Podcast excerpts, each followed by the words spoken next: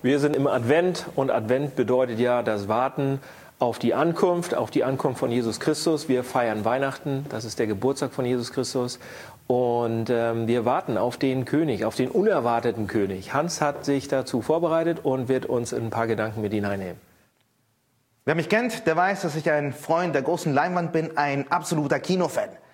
Jedes Jahr, auch zur Adventszeit, sitzen wir zusammen mit der Familie und gucken ganz bestimmte Weihnachtsfilme an, Adventsfilme an. Zum Beispiel Stirb langsam eins und zwei, Tödliche Weihnachten, Gremlings. Äh, ich alleine. Mit den Kindern gucken wir gemeinsam eher Kevin allein zu Hause, Kevin allein New York. Und natürlich unser absoluter Lieblings-Adventsfilm oder Weihnachtsfilm, ähm, Narnia, beziehungsweise die Chroniken von Narnia. Wenn ihr die Filme kennt oder die Fantasy-Romane von C.S. Lewis gelesen habt, dann wisst ihr, dass das eine magische, wundervolle Welt ist, die da beschrieben wird, voller, voller Bilder, voller Symbole, voller biblischer Bilder und geistlicher Symbole. Unsere absolute Lieblingsfigur, und da muss ich ehrlich sagen, dass wir echt Zeit investieren, mit der Familie gemeinsam diese Symbole auszulegen. Äh, und eine, eine Figur und ein Symbol ist unser absolutes Lieblingscharakter. Charakter. Und, ähm, und das ist Aslan. Aslan, der große, riesige, mächtige Löwe. Wer, das, wer die Filme gesehen hat, der, der kennt es auf jeden Fall. So ein Zwei-Meter-Löwe, der mit seinem Gebrüll ganze Herrscharen besiegt. Ein tolles Bild auf Jesus hin. Löwen stehen schon seit langer, langer Zeit für Könige. Und was C.S. Lewis macht, ist auch für diesen einen König, der an Weihnachten geboren wurde ja, dieses Bild des Löwens zu nehmen. Wisst ihr aber, woher das kommt? Das kommt ursprünglich aus dem ersten Buch der Bibel, aus Mose, 1. Mose 48. Äh, lange bevor Israel ein Volk war, war Israel eine Familie. Und in Mose, 1. Mose 48 lesen wir, wie die Familie von Jakob damals, den, den, den Erzvater, beziehungsweise diesen, diesem Familienvater von vielen, vielen Stämmen, wie der mit seiner Familie nach Ägypten zieht bevor sie zu einem Volk werden, bevor sie zu Sklaven werden. Bevor Jakob starb, da rief er nochmal all seine Söhne zusammen. Und er segnete jeden Einzelnen, sprach ein Gebet über das Leben jeden, jeden Einzelnen. Und ähm, er sagte was ganz Besonderes zu seinem Sohn Judah. Ihr könnt das gerne in unserem Adventskalender äh, lesen. Da wird es nämlich einen Text dazu geben in den nächsten Tagen. Ihr könnt ähm, gerne auch das Ganze in der Bibel selber nachschlagen, 1. Mose 48. Und ähm, es ist sehr, sehr interessant. Jakob segnet seinen Sohn Judah und sagt, Judah, das Zepter wird niemals aus deiner Hand entrissen werden. Ähm, Judah, aus dir werden Könige abstammen.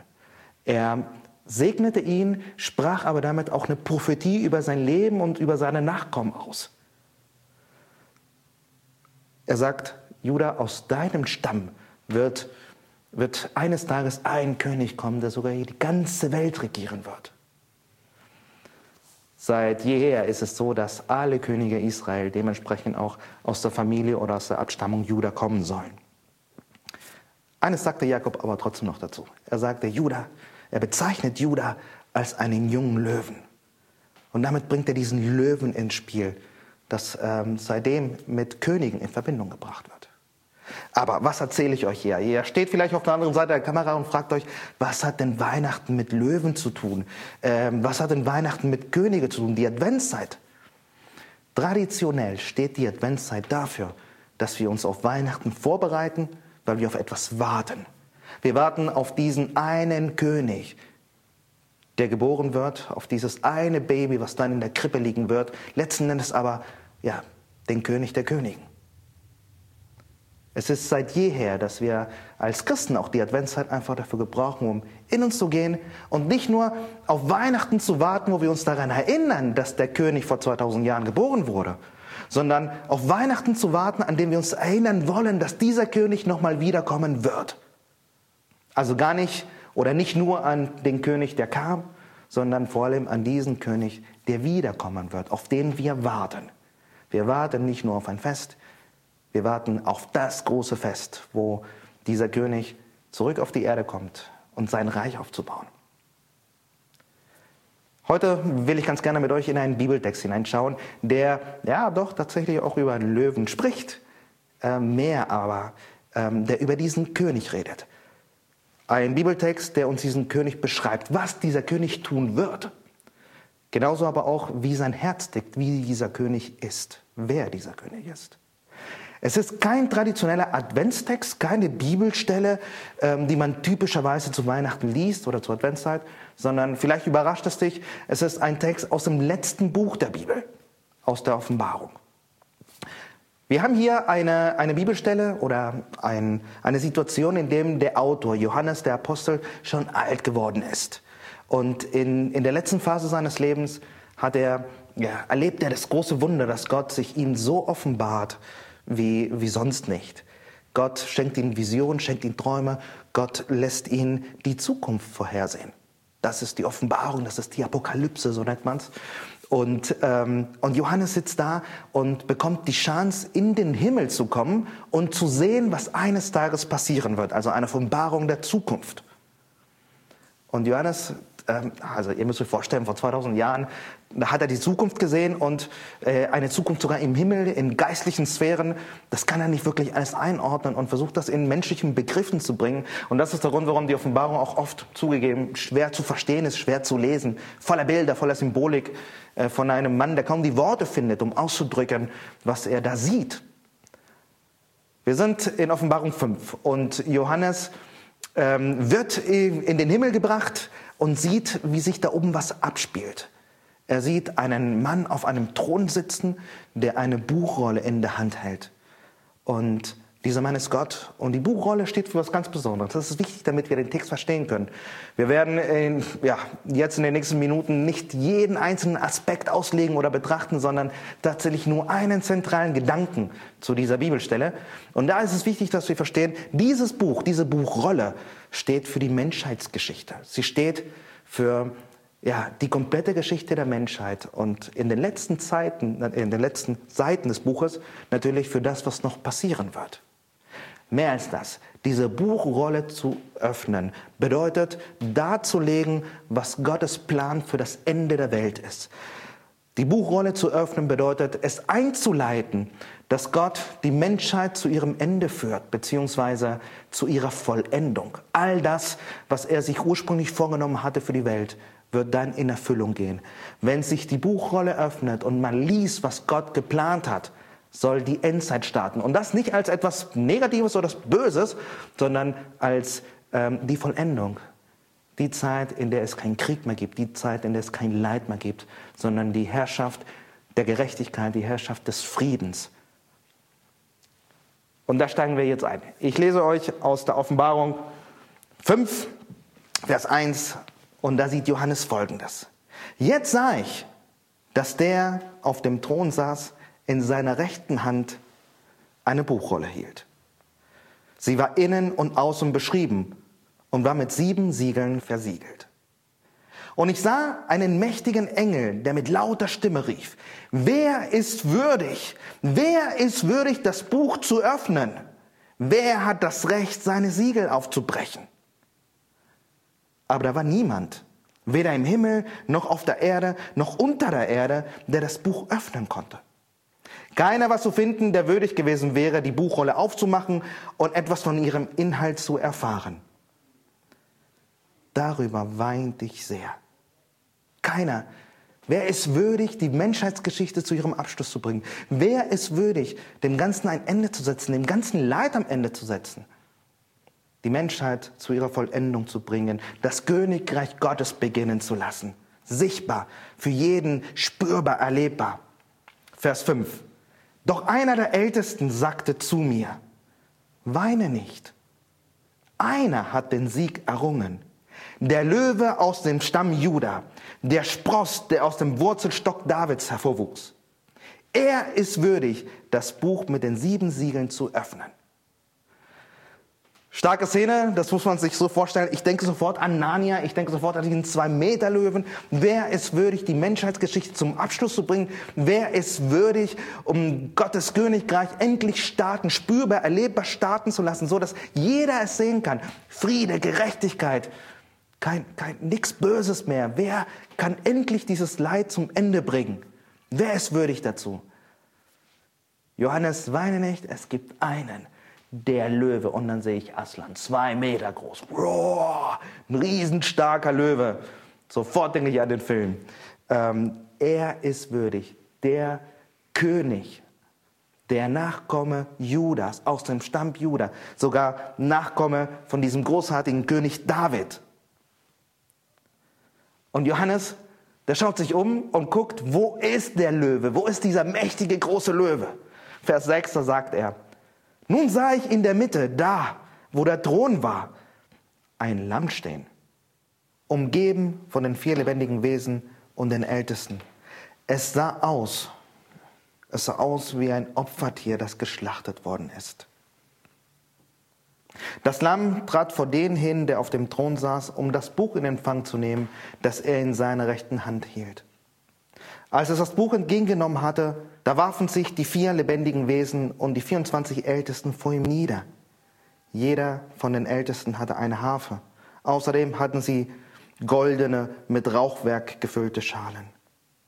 Nun sangen die vier lebendigen Wesen und die Ältesten ein neues Lied. Es lautete, Würdig bist du, das Buch entgegenzunehmen, seine Siegel zu öffnen. Denn du hast dich als Schlachtopfer töten lassen und hast mit deinem Blut Menschen aus allen Stämmen und Völkern für Gott freigekauft. Menschen aller Sprachen und Kulturen. Du hast sie zu Mitherrschern gemacht, zu Priestern für unseren Gott. Und sie werden, sie werden einmal auf der Erde regieren. Dann sah ich eine unzählbar große Schar von Engeln, tausend mal Tausende und zehntausend mal Zehntausende. Sie standen im Kreis rings um den Thron, um die vier lebendigen Wesen und um die Ältesten. Und ich hörte, wie sie in einem mächtigen Chor sangen. Würdig ist das Lamm, das geopfert wurde, Macht und Reichtum zu empfangen, Weisheit und Stärke, Ehre, Ruhm und Anbetung. Wer ist würdig, die Buchrolle zu öffnen? Wer hat das Recht dazu? Wer ist würdig, die Menschheitsgeschichte zum Abschluss zu bringen, Gottes Herrschaft auf Erden aufblühen zu lassen? Es ist der Löwe, der Löwe aus dem Stamm Juda, der große, prächtige König. Aber siehe da, es ist eigentlich gar kein Löwe. Es ist ein Lamm. Ein Lamm, das wie geopfert aussieht, voller Blut geschmiert. Vielleicht bist du jetzt auf der anderen Seite und fragst dich, was erzählt dieser Glatzkopf da über Löwen und über Lämmer und über Wesen und über Buchrollen und ganz, ganz komische Dinge. In dieser Geschichte geht es, es geht um den König. Es geht nicht nur um den König, der gekommen ist, sondern um den König, auf den wir warten. Diese Geschichte spricht über die Erfüllung der Adventszeit, die Erfüllung dessen, was, ja, wofür Weihnachten bis heute noch steht. Dass der König in die Welt kommt um ein Königreich aufzubauen, voller Gerechtigkeit und voller Frieden. In dieser Geschichte geht es um den Moment, wo sich das erfüllt, worauf Christen bis heute warten. Und zwar, dass dieser große König, der König der Könige, zurück auf die Erde kommt, um seine Herrschaft aufzubauen. Die Herrschaft, die vor 2000 Jahren im Herzen Einzelner begonnen hat und eines Tages in sichtbarer, voller Vollendung dort stehen wird. Die Adventszeit Sie erinnert uns daran, dass wir auf etwas warten. Sie erinnert uns daran, dass wir äh, nicht einfach im Hier und Jetzt sind äh, und alles sich nur um das dreht, was heute ist oder nicht ist oder schief läuft. Die Adventszeit soll uns daran erinnern, dass Corona auch nicht alles ist. Dass egal wie es schlecht uns vielleicht geht, egal wie einsam wir uns fühlen, egal was wir zu dieser Zeit und in diesem Jahr erleiden müssen, das nicht alles ist. Wir warten auf etwas. Wir hoffen auf etwas. Und so auf diesen, diesen König da kommt. Diese Geschichte offenbart uns aber mehr. Sie beschreibt nämlich nicht nur, was dieser König tun wird, und zwar die Geschichte zum Abschluss bringen und Frieden bringen, sondern sie beschreibt ihn, wie er tickt. Sie beschreibt sein Herz. Er, der eigentlich ein großer Löwe ist, hat sich selbst zu einem Lamm gemacht. Und damit beschreibt uns diese Bibelstelle wer dieser König in seinem tiefsten Herzen ist und bestätigt das, was er auch schon sagte, als er hier auf Erden war. Es gab eine Situation, da stand Jesus mit seinen Jüngern und seine Jünger diskutierten darüber. Sie diskutierten darüber, wer der Größte ist. Und Jesus sagte ihnen, die Könige führen sich als Herren über die Völker auf und die Mächtigen lassen sich als Wohltäter nennen. Bei euch soll es nicht so sein. Im Gegenteil, der Größte unter euch soll sich auf eine Stufe stellen mit dem Geringsten. Und wer in führender Stellung ist, soll sein wie der, der dient. Warum sagt Jesus das? Warum sagt Jesus dieses zu seinen Jüngern und fordert sie auf, nicht auf Macht zu bestehen, nicht auf Stellung, nicht auf Machtposition zu bestehen, sondern, sondern fordert sie auf, Diener zu sein. Jesus tut das, weil es seinem Herzen entspricht. Jesus tut das, weil es das beschreibt, wer er ist. Der Löwe, der sich zum Lamm macht. Nicht der König, der kommt, um zu herrschen in der Art und Weise, dass der Menschen unterdrückt, dass der Menschen seinen Willen auferzwingt, dass er von ihnen lebt. Nicht der König, der seine Macht missbraucht, sondern der König, der, obwohl er die volle Macht hat, sich zu, zu einem Diener macht. Und dafür wird er gefeiert. Ruhm und Ehre stehen ihm zu. Denn er hat sich zu diesem Lamm gemacht, das sein Leben gab, das zum Opfer wurde, damit, damit deine Schuld, meine Schuld beglichen ist. Jesus tat am Kreuz, was, was nicht erwartet wurde von einem König. Und er veränderte damit alles. Wir stehen in der Adventszeit und wir wollen uns daran erinnern. Wir wollen zurückdenken. Wir wollen ähm, uns darin besinnen, was diese alten Stellen uns erzählen, was diese alte Bibelstelle uns sagt, was uns diese Offenbarung der Zukunft sagt. Diese Stelle verrät uns, dass, dass es einen König gibt, der kommt, dass wir auf etwas warten, dass jetzt nicht alles perfekt ist und nicht jetzt auch alles perfekt sein muss dass wir eine Hoffnung haben können, denn, denn etwas kommt. Dieser König kommt. Der König der Ehren, wie er in diesem alten Weihnachtslied genannt wird, der kommt. Lass uns nach vorne schauen, lass uns auf die Zukunft schauen, lass uns nicht verzweifeln. Adventszeit und Weihnachten passen sehr gut, eignen sich sehr dafür, um melancholisch zu werden, traurig zu werden. Und erst recht zu dieser Corona-Zeit ähm, tendieren wir vielleicht dazu, das zu sehen, was nicht gut ist. Das dürfen wir. Und wir dürfen auch traurig sein. Wir dürfen traurig sein über das, was ist, ohne die Hoffnung zu verlieren über das, was kommt. Der König kommt. Der König der Könige kommt. Lass uns das feiern.